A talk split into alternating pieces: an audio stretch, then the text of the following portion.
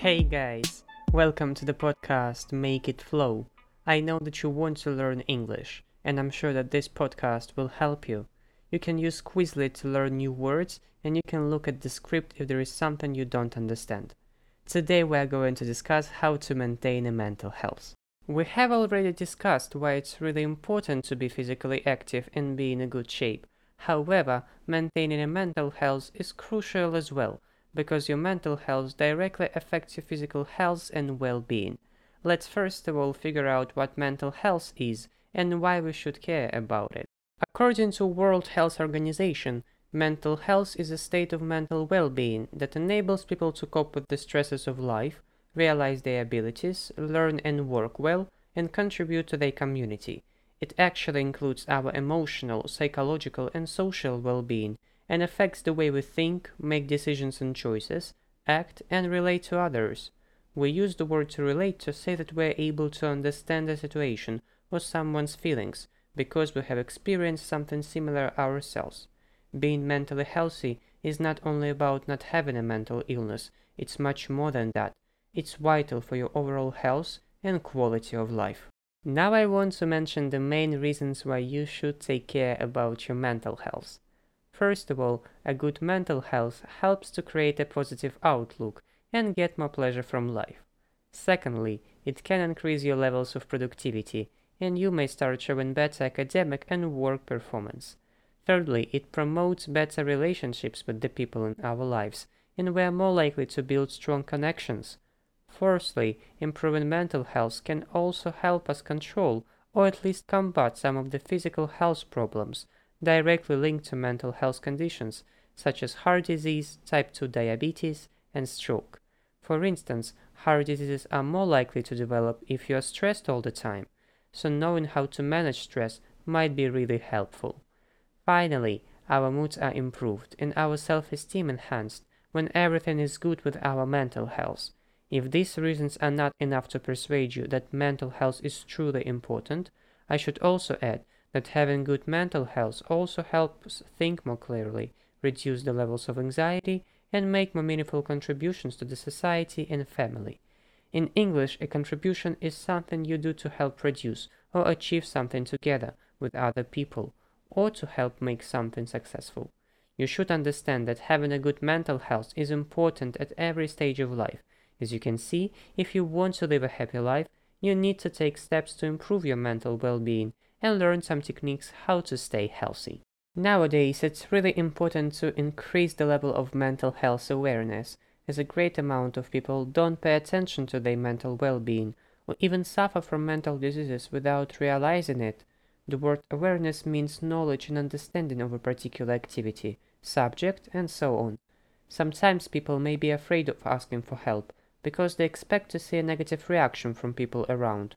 We should remove all the shame and fear that are often associated with topics surrounding poor mental health. If we do so, we can increase the likelihood of someone reaching out when they need help. You need to understand that it's totally fine to get some help from relatives, friends, or doctors. Moreover, if there is a high level of mental awareness in the society, some signs and symptoms of certain conditions may become more well known it will help people to identify them themselves. There are some common mental conditions that you need to know about.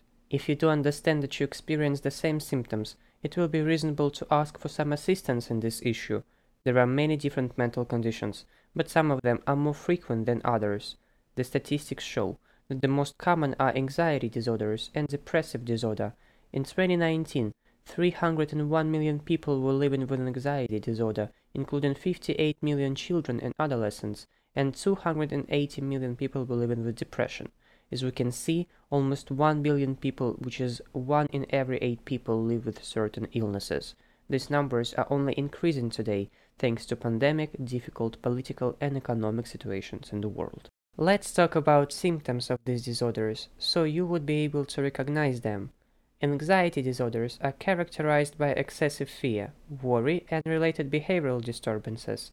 It is a condition in which someone is not thinking or behaving normally because of mental or emotional problems. You may feel nervous, have a sense of panic, breathe rapidly, feel tired, have trouble sleeping, have an increased heart rate, and tremble. Depression at the same time is characterized by a depressed mood or loss of pleasure or interest in activities for quite long periods of time. You may have the feeling of sadness and hopelessness, become more irritable, get sick of things that you love doing, or even have suicidal thoughts. If you are irritable, you become annoyed really easily. You may also experience sleep disturbances, tiredness, reduced appetite, and trouble thinking. Other common types of mental conditions are panic disorder, post-traumatic stress disorder, and obsessive compulsive disorder. Here comes the question, what should we do to avoid these diseases? The answer is to do self-care. It can play a crucial role in maintaining your mental health and help support your treatment and recovery if you have a mental illness. Even small acts of self-care on a daily basis can have a huge impact. Now let me give you some tips to help you get started. You need to do regular exercises. It doesn't matter whether you work out at home, go to the gym or train with a local team. Even walking is great. Physical activity causes chemical changes in your brain, which can help change your mood in a positive way.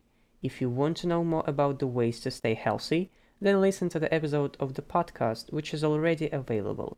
You don't have to spend hours working out. Find an activity that you enjoy and do it at your own pace. This very phrase means to do something at the ideal speed for oneself, regardless of how quickly other people are doing it. You should follow a healthy diet, drink enough water, and have regular meals. We have already discussed this topic in the previous episode of the podcast. Also, it's necessary to make sleep your priority. Make sure that you sleep enough. In average, adults need at least 7 or 8 hours to sleep, while children usually a bit more. If you don't sleep enough, it negatively affects your general well-being. It will be good to reduce the amount of time you use your mobile phone or computer before bedtime. Some scientists claim that blue light from devices and screens can make it harder to fall asleep. Finding a relaxing activity is another great thing. This activity can be literally anything. It can be your hobby, meditation, breathing techniques, or yoga. I suppose you know way better than me what helps you relieve stress. You also need to know that you are not alone.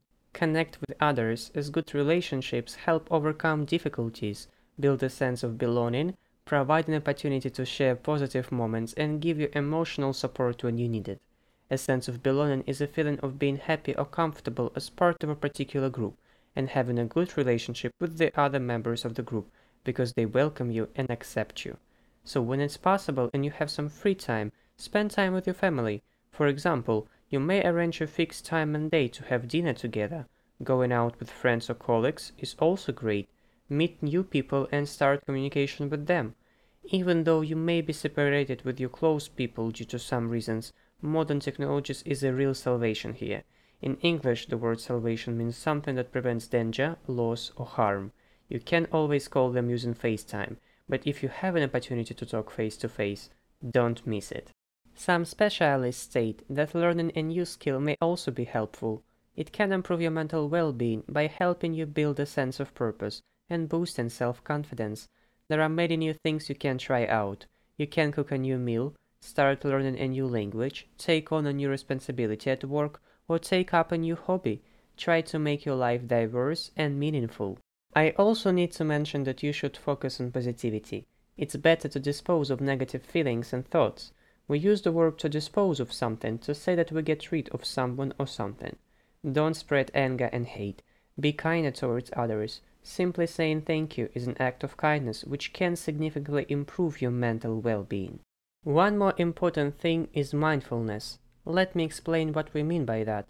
Mindfulness is the basic human ability to be fully present, aware of where we are and what we are doing, and not overly reactive or overwhelmed by what's going on around us.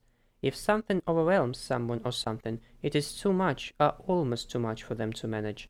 It can positively change the way you feel about life and how you react to different obstacles. Studies show that mindfulness can help with anxiety, stress, and depression. Reminding yourself to take notice of your feelings, thoughts, body sensations, and the world around you is the first step to mindfulness. You must also remember that you shouldn't use such harm substances as alcohol, tobacco, and drugs to deal with what you're feeling. You may feel relief in the short term, but it only makes things worse in the long run. We use the phrase short term to say that something lasts a short period of time. So, now the last thing that I want to say. If you or someone you care about needs mental health help, know that it's available. It's crucial to seek for professional help without hesitation, because the earlier you start treating a mental health condition, the better the chances are that treatment will be successful. Now it seems you understand why maintaining mental health is truly important. Take care about yourself and people around you, and then everything will be alright. Okay, guys, that's it for today. Thank you very much for listening, and I hope you have enjoyed this episode.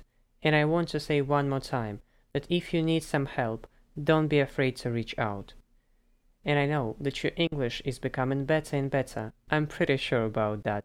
And remember that your English speech is fluent. Just make it flow.